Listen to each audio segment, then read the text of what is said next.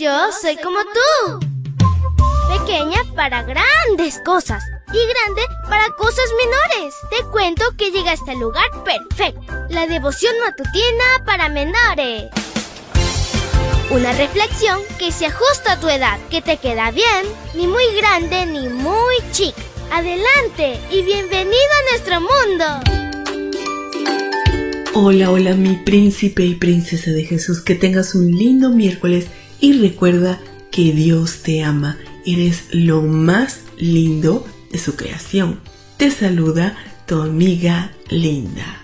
Y el versículo para hoy dice así, ponte un cuchillo en la garganta y refrena en lo posible tu apetito. Proverbios 23.2.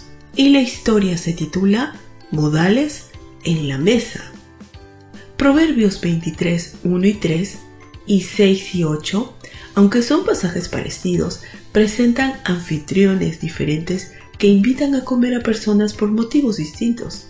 El propósito de estos incidentes no tiene que ver con reglas de etiqueta como muestra de respeto a los comensales, al chef y a la comida misma. Tampoco se enfoca en el uso correcto de los cubiertos y las manos a la hora de comer, sino a cómo comportarse ante personas que te invitaron a comer por razones equivocadas.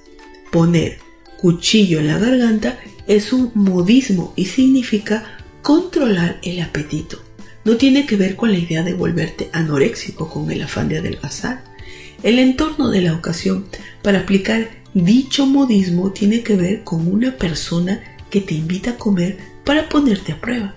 Es decir, decimos quiénes somos de acuerdo a cuánto comemos, cómo comemos y qué comemos. Una persona con un apetito desmedido puede cometer barbaridades. Ciertamente el método del anfitrión es analizar ventajosamente la conducta del comensal mediante una invitación. Tú podrás estar libre de preocupaciones si te mides a la hora de comer, no importa quién te convide. La Biblia usa la expresión para referirse al anfitrión, un gran señor. La nueva versión internacional dice un gobernante, es decir, tal persona no te va a regalar nada, ese individuo esperará algo a cambio que superará con creces lo que te comiste. Por otra parte, la admonición es no te sientes a la mesa de un tacaño, ni codicies sus deliciosos manjares, que son como un pelo en la garganta. ¿Has comido alguna vez por accidente un cabello? Ay, guacala, ¿verdad? A pesar de ser tan delgado y fino, es una experiencia muy incómoda.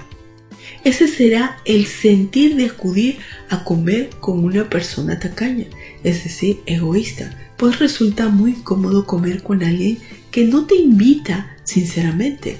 Tal individuo está calculando el costo. Al tacaño se le define como alguien que alberga maldad en su mirada, es decir, oculta la maldad. El contraste es la persona de ojo bondadoso. El que mira a otros con bondad será bendecido por compartir su pan con los pobres. En conclusión, vivimos en una época de abundancia en muchas facetas de nuestra cotidianidad. Sin embargo, haremos bien en ser cautelosos, moderados y generosos. No te dejes deslumbrar por los bienes ni por los manjares. Padre bueno, maravilloso, gracias Señor por estos hermosos consejos que tú nos das a través de tu palabra. Ayúdanos a obedecer, a ser íntegros, fieles a ti y tener cuidado, Señor, con nuestro comportamiento en todos los aspectos. Acompaña a mis amiguitos y amiguitas, Señor, en este día. Bendícelos y a sus familias. Te lo pedimos en el nombre de Cristo Jesús. Amén y amén. Abrazo tototes de oso y nos vemos mañana para escuchar otra linda historia. Hasta luego. Hoy creciste un poco más. ¿Qué?